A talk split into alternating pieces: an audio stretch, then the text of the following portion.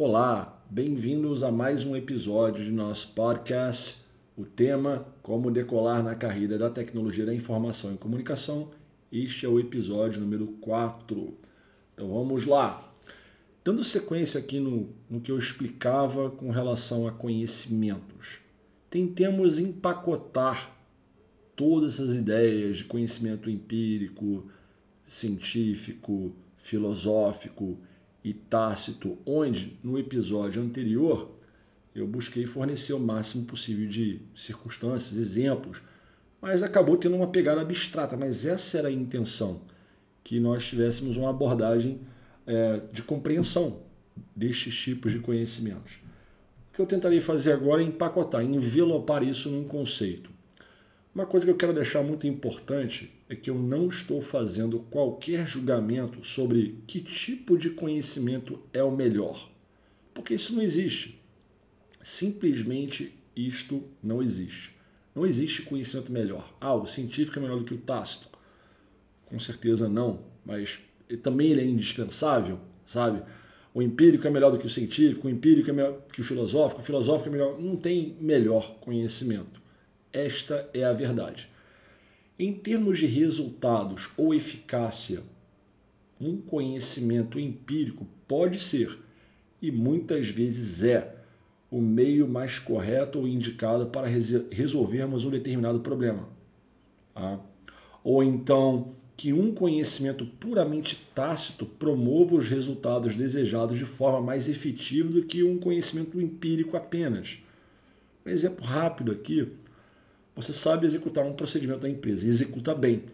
Mas você só sabe executar porque você está apoiado por um instrumento, um artefato da companhia que te ensina como fazer aquilo ali. Mas você é pouco seguro, ou o inverso, é muito inseguro na hora de executar as coisas.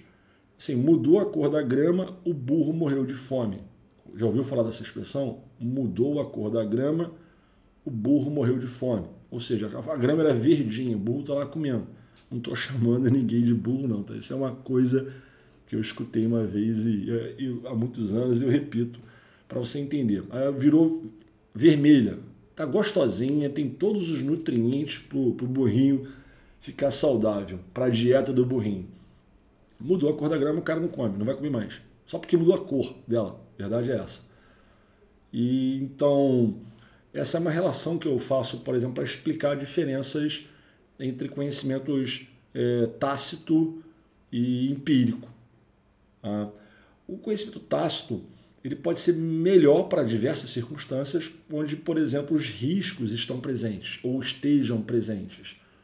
Riscos de conduzir uma manobra, executar uma configuração, fazer uma migração, por mais que você tenha feito todos os cursos possíveis e imagináveis, tenha tido instrução em centro de treinamento, se aprende. Cara, mas na hora que tu bota a mão num equipamento que custa quase um milhão de reais, aí você congela. Porque você não tem segurança para fazer aquilo ali. É a segurança que vem com a experiência, com o fazer. Isso que chamamos de tácito. É uma habilidade, é um conhecimento que dentro dele tem habilidades e skills e outras coisas. Tá? A gente vai falar disso é, essas diferenças entre conhecimentos e habilidades no momento oportuno em outro episódio. Então, uma hora da história, não tem um conhecimento melhor do que o outro. Às vezes, um científico é o adequado para aquelas circunstâncias, principalmente porque você está posicionando. Ó, eu estou criando um artefato de um battle card, um sales pitch, ou então argumentando tecnicamente que o meu projeto, naquelas características e condições, disputando a preferência de uma contratação por parte de cliente, ele é superior por, por esses argumentos de capacidade, usabilidade, disponibilidade de recursos e outras coisas. E você tem que estar fluente ali, cara.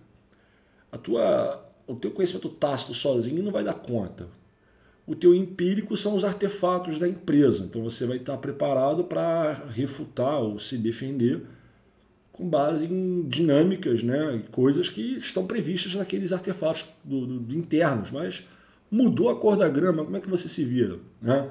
É nessa hora, por exemplo, você entra na área de dissertativa, justificativa tecnológica, quando você começa a, a meio que encontrar nas referências de indústria, onde você está fazendo as coisas e por que, que você está fazendo, cara, é conhecimento científico.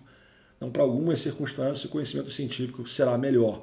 Para outras, o taço será melhor. Para outras, empírico, 100% empírico. Norma, segurança, eh, disponibilidade, fazer as coisas de um jeito que já foi atestado, já foram atestadas, é um procedimento homologado e certificado pela companhia, é um conhecimento empírico. Então não existe um conhecimento melhor que o outro. Isso que eu quero que você entenda, isso é muito importante. Ah, porque tem gente que acha, por exemplo, um conhecimento científico ele seria melhor só porque ele é baseado em alguma teoria aliada a uma comprovação por método. Pois bem, mas um conhecimento filosófico pode chegar à mesma conclusão. Aí com frequência isso acontece. Ah, o fato é que você tem que me entender onde eu quero chegar. Não há conhecimento, você tem que absorver a, a sua cesta de habilidades, que é o que na ponta constará no seu currículo, na sua apresentação como profissional, ela tem que conter esses conhecimentos todos, nas suas respectivas ordens de grandeza e determinadas tecnologias, as críticas para aquela missão do negócio, você tem que saber dissertar, tem que saber eh, demonstrar competência é, pessoal, tácito, você tem que talvez demonstrar métodos que, como é que você fez e quais são os procedimentos que você executaria, a parte empírica, que ó, isso aqui, pô, aprendi na empresa com essas referências, com essas lideranças, dessa forma. Então, sabe, tudo isso, cara, tem que estar misturado. É o que eu chamo de entrelaçamento entre, obviamente, esses conhecimentos. Bom, caso você ainda não tem identificado uma afinidade ou utilidade com os exemplos que eu forneci no episódio anterior, e você tenha chegado a uma conclusão precipitada, ah, isso é muito supérfluo, eu sugiro fortemente que você repense esses conceitos. Porque apesar do que eu falei no episódio anterior ter sido um tanto teórico, eu acho de suma importância que você saiba identificar como os seus conhecimentos vigentes estão enquadrados ou tipificados nesses conhecimentos discutidos. O quanto você sabe é científico, o quanto você sabe é tácito, o quanto você sabe é empírico, das principais coisas que estiverem apontando para uma descrição de trabalho numa oportunidade, uma vaga de emprego, por exemplo, uma lista de requisitos. Cara, isso é fundamental, fará uma diferença absurda. Lá na frente, isso pode ser muito útil na hora de você identificar o que precisa ser feito para aprimorar a maneira como você entende o funcionamento de determinadas tecnologias ou soluções. Ou, por exemplo, quais práticas e processos precisam ser aprimorados para dar um suporte mais efetivo destas situações, tecnologias e soluções. É como se fosse um drag and drop. Drag and drop. É, do inglês mesmo. Drag and drop. Arrastar e mapear as casinhas desses conhecimentos. Vamos ver aqui algumas situações. Bom, de tudo o que você sabe dissertar ou executar em sua forma mais prática ou efetiva possível, ou seja, implantar, configurar, operar, prestar suporte, ou seja, tecnologias, equipamentos, soluções, processos e similares. O que de fato você sabe? Dois pontos. Você conhece por herança organizacional, seja na empresa atual ou de experiências prévias, ou através de convívio e troca de experiências com grupos de indivíduos e suas opiniões. Aí tenta pensar aqui como identificar e relacionar essas habilidades e competências. Um exemplo, talvez, ah, você adquiriu uma habilidade e experiência através de um roteiro, que foi um processo interno de uma empresa que você trabalhou, que falava assim: ó, é assim que você deve fazer, é assim que funciona. Não faça isso. O modus operandi do setor da empresa para o uso de algumas práticas, processos e tecnologias. Foi por ali? Foi para uma herança organizacional? Parabéns, isso seria um conhecimento empírico. Okay? Uh, que mais? Um outro exemplo aqui, outra situação. De tudo que você conhece na sua forma mais prática ou efetiva, implantar, configurar, operar, prestar suporte de tecnologias, equipamentos, soluções, o que de fato você conhece por algum processo de validação e com emprego de práticas documentadas em artefatos de indústrias, RFCs, frameworks, backups, e com eficácias e resultados tecnicamente comprovados. Pare, pense e procure identificar e relacionar essas habilidades e competências nessas características e circunstâncias. Quer um exemplo? Vamos lá.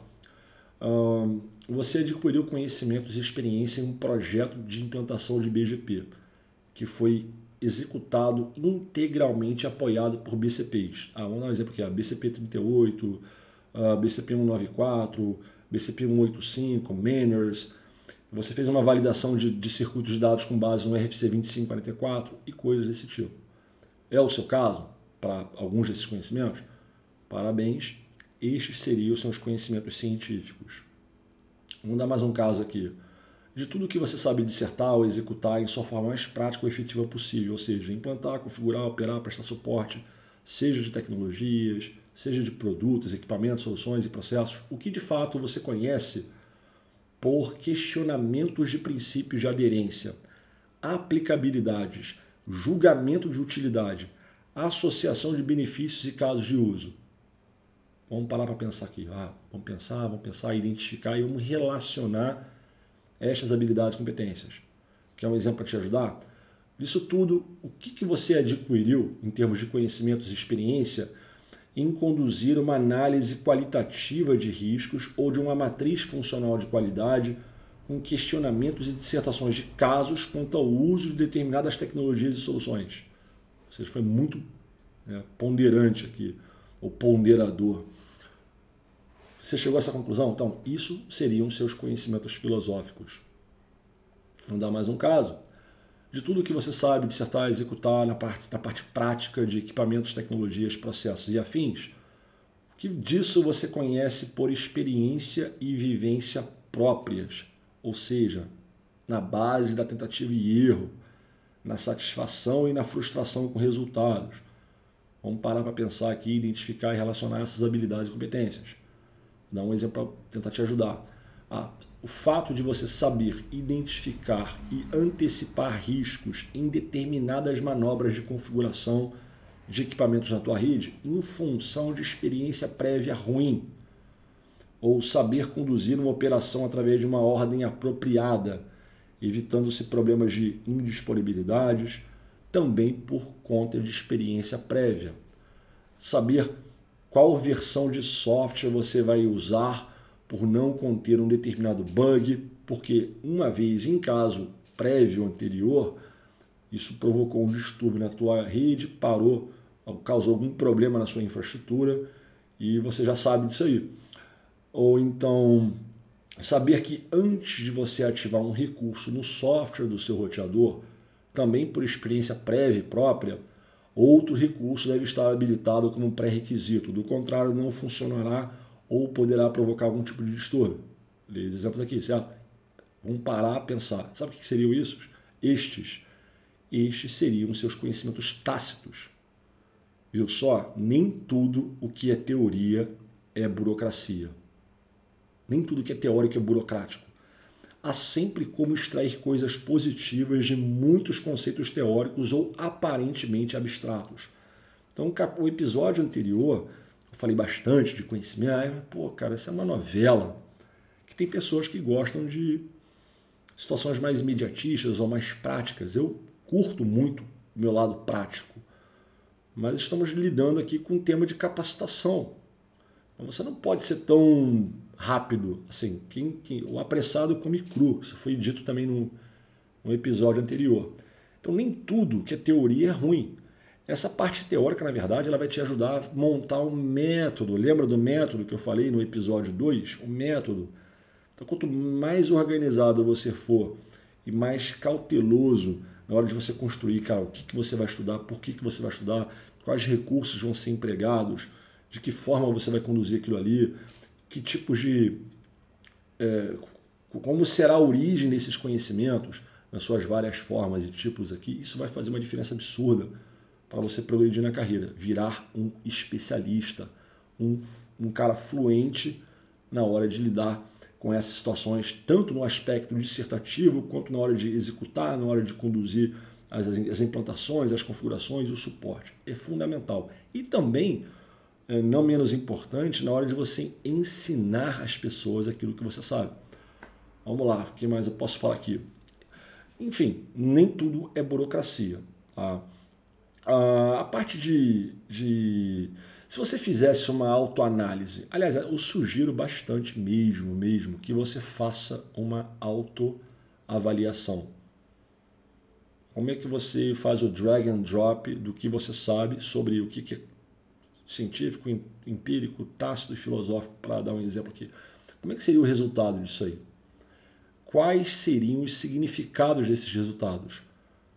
Eu vou tentar aqui tecer uma opinião estritamente pessoal, porque a interpretação de cada caso é realmente bastante individualizada. Como assim? Eu, Leonardo Furtado, posso pensar de um jeito e você de outro completamente diferente. Estamos entendidos. Caso você tenha interesse em saber como eu penso, estas seriam as minhas respostas. Uh, um pensamento meu aqui, tá?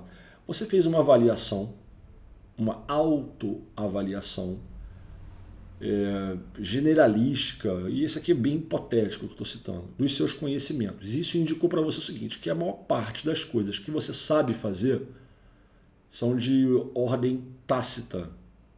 Sabe o que isso significa para mim, basicamente? E estou generalizando. Você pode até ser um cara bem safo, bem safo, mas desde que seus conhecimentos sejam realmente bem seguros e que produzam bons resultados, o que é difícil, por quê? É preocupante, são preocupantes as possíveis divergências entre o que os órgãos de indústria ou os fabricantes ou as lideranças de referências no mercado promovem como recomendações e boas práticas. E, que, e o que de fato você executa e como você executa o seu trabalho. Como assim, cara? Imagina, imagina o seguinte: é, você fez uma autoanálise, aí, porra, ah, lido com isso, com esse protocolo, com essa solução, com essa tecnologia. Aí, como é que você tenta compreender como você aprendeu aquilo ali? Ah, cara, aprendi na marra, no tapa. Ah, dei uma olhada, umas olhadinhas aqui, umas gulgadas, mas não fiz nada muito sofisticado, mas eu meti a mão. Eu quebrei a cara e digamos que você seja até safo, consegue fazer as coisas, digamos assim. Eu entendo que isso seja perigoso. Perigoso para quem? Para você também, mas para a empresa.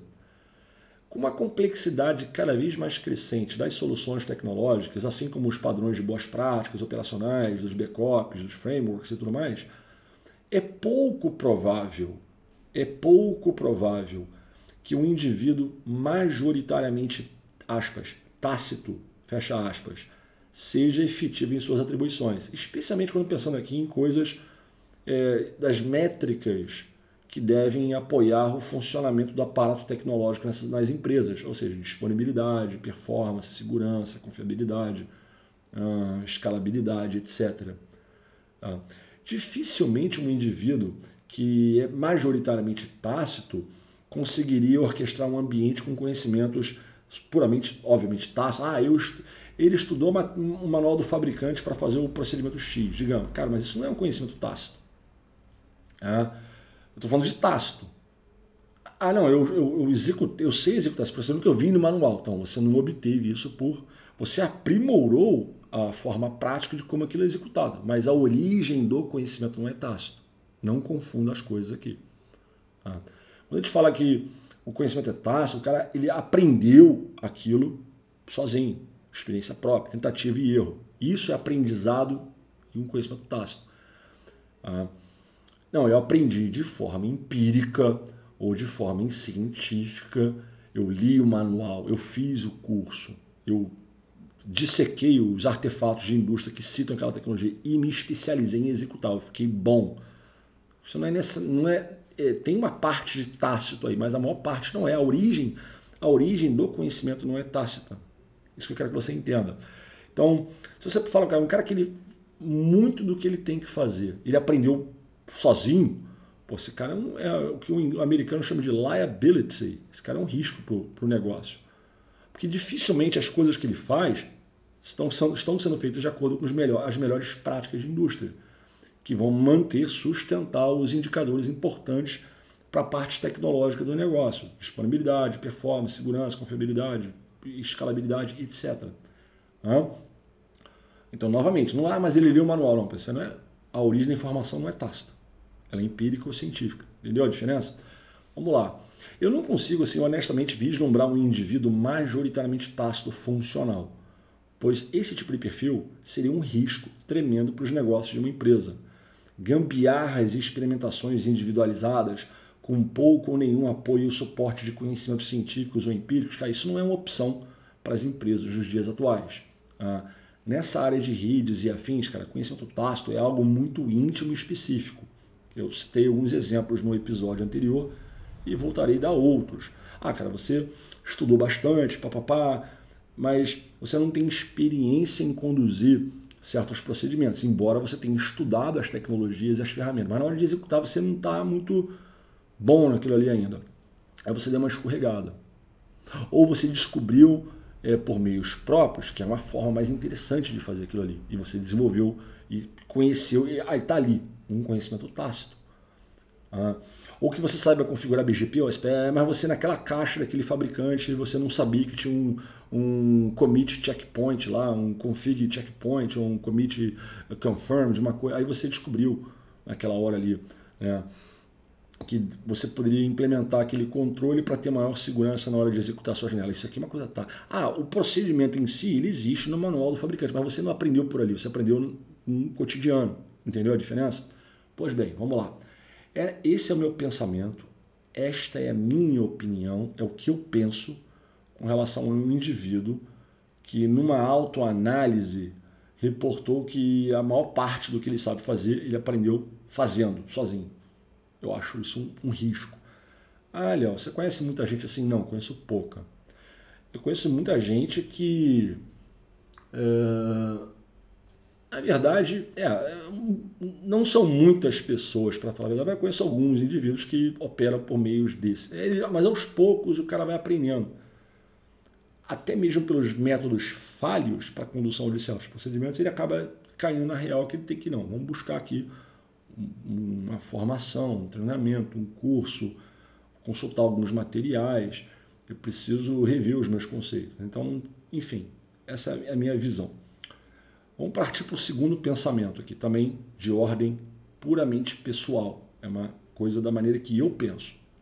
Esse indivíduo hipotético aqui fez uma autoanálise e indicou o seguinte: ó, das tecnologias, soluções, protocolos e procedimentos e afins que ele detém hoje na cabeça dele, a maior parte daquilo tem uma origem empírica.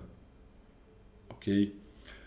Na prática, seria o quê? Ou dissertando sobre esse, essa possibilidade, esse caso hipotético. Que tudo que o indivíduo aprendeu a executar num ambiente de redes foi obedecendo algum padrão ou procedimento estabelecido por uma empresa ou pelo mercado, ou seja, o senso comum. Isso é considerado conhecimento empírico. Ok?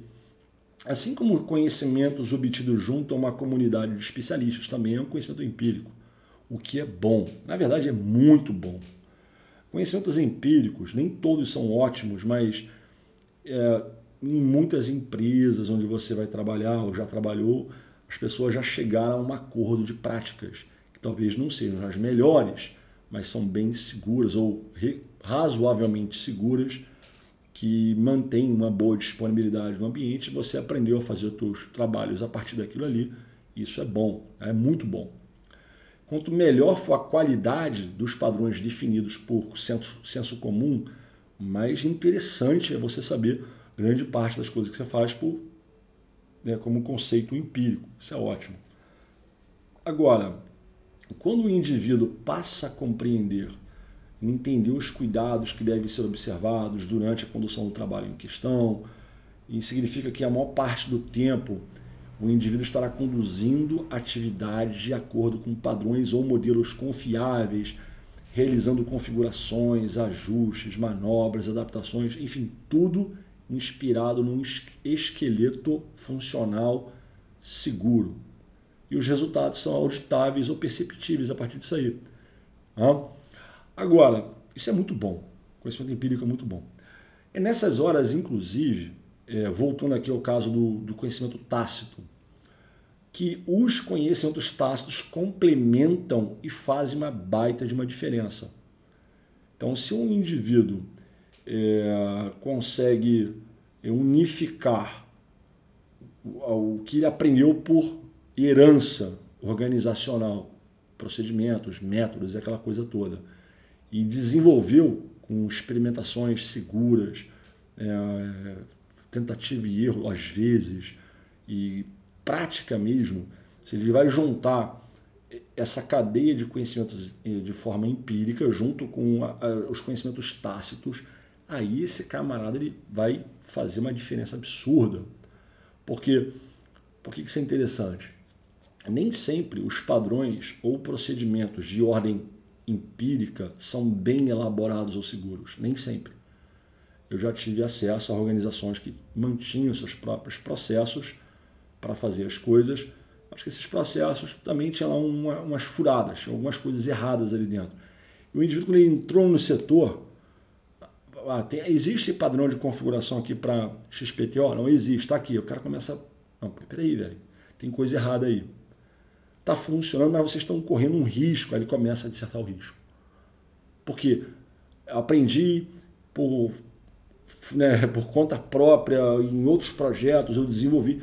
Aí ele começa a usar o conhecimento tácito dele para melhorar um conceito que é uma herança do setor. Ele vai melhorar o processo. Então, quando você junta, cara, a, com, com conhecimentos é, empíricos e tácitos, o resultado é muito bom, é muito bacana. Mas, enfim, o meu pensamento é: um indivíduo que fala que a maior parte do que ele conhece ele tem origem empírica é um cara seguro de se trabalhar.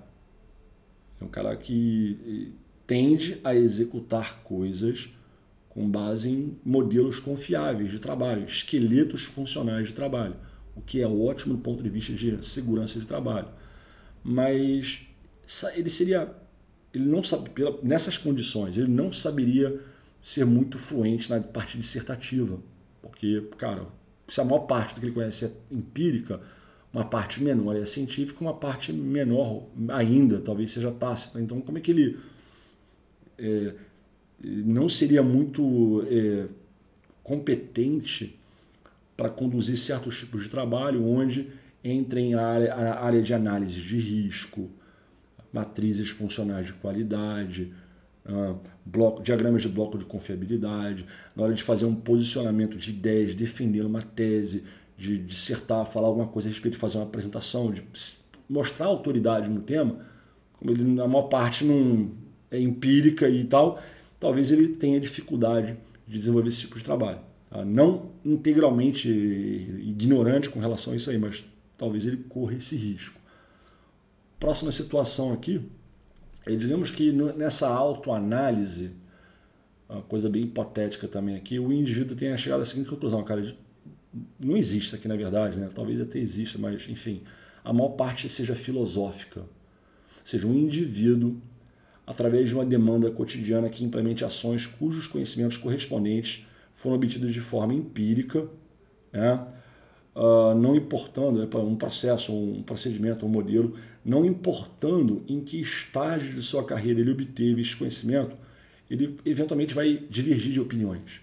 Ele pode não concordar, pelo menos não inicialmente, ou até que seja convencido por alguém. Ele poderá ponderar, questionar os propósitos imputados ou critérios adotados enfim, ele poderá desejar modificar ou aprimorar aquela demanda, aquele processo. É um cara que ele é mais controlador e entendedor dos, dos, de como aquilo dá impacto positivo ou negativo para o negócio do que de fato operar, executar essa, essas atividades. Ou seja, ele é um cara está mais para gestão, mais para coordenação, supervisão, gestão e a, a, a auditoria de algum, alguns procedimentos do que para executar de fato. Né? É um indivíduo que reporta assim, ah, cara, é, nesse nosso exercício hipotético, que ele fez um drag and drop chegou à conclusão que a maior parte dele sabe é filosófico. Ali sabe o que é tal, mas ele pondera, ele questiona, ele tenta identificar como aquela tecnologia influencia os resultados do negócio, como aquilo é positivo para a empresa e como aquilo afeta o setor, como é que isso, como os recursos são empregados para dar suporte àquilo e começa, sabe, a parte que é interessante. É, uma, é um conjunto de conhecimentos que, que eu entendo como bastante úteis. Quando é excessivamente filosófico, é o cara que não tem muita utilidade para operar, ou zero utilidade para operar praticamente, dependendo do ambiente. Tá? Mas que todo profissional precise, precisa de, de conhecimentos filosóficos, isso é uma grande verdade. Mas o cara que é majoritariamente filosófico, cara, ele não, ele não tem utilidade para essa parte produção. Ele não é um cara de produção. Ele é um cara de, talvez, organização, de coordenação, de supervisão. Tá? Isso é o que a gente vê muito em perfis de gestão. ok? Embora, idealmente, eu entendo que gestores devam ter origem na base da peãozada. Cara que, que vai dar pitaco né? É, de assuntos técnicos, puramente técnicos ou operacionais, sem nunca ter botado a mão naquilo ali, eu acho, acho meio esquisito. Tá? Na área de finanças, de resultados do negócio, de outras coisas, tudo bem, o cara não precisa nem ter experiência técnica, assim, de ter operado, implantado e trabalhado num, num setor de operação de rede, mas para essa parte, né, digamos assim, mais de gestão, um cara puramente né, nesse sentido de conhecimento está ótimo. Então, essa ou estas foram as minhas visões acerca de, desse empacotamento desse empacotamento do princípio de conhecimentos. É, eu espero que você tenha entendido a minha intenção aqui, o meu propósito. Novamente, não existe conhecimento melhor. Você é empírico, você está, não existe. Eu só criei isso, né, esse conceito na minha filosofia de trabalho, para você entender que, na verdade, isso existe.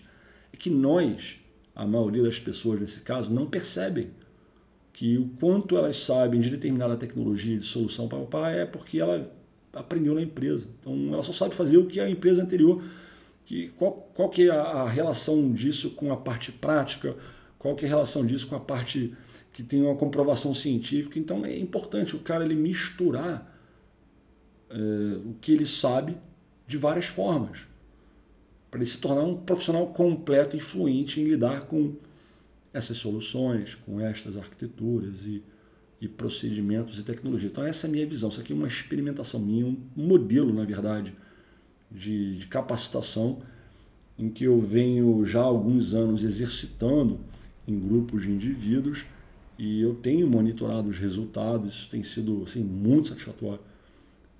Os resultados têm sido muito bons e eu estou compartilhando essa minha como que se diz, o meu método, não é bem um método ainda, não falamos do método, né?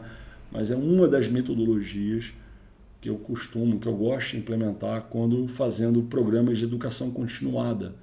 O que seria uma educação continuada? Não é um curso rápido, né? mas uma coisa, uma coisa de médio e longo prazo, para colocar indivíduos nas, nessas empresas a ponto de bala para gerar os melhores indicadores para o negócio. Espero que você tenha curtido esse episódio chegamos ao fim desse, desse episódio. Aguardo o seu feedback, aguardo os seus comentários. Pode mandar um voice message se desejar, para a gente incluir aqui no próximo episódio, batermos papo com, a respeito disso aí. E até o próximo episódio. Um grande abraço.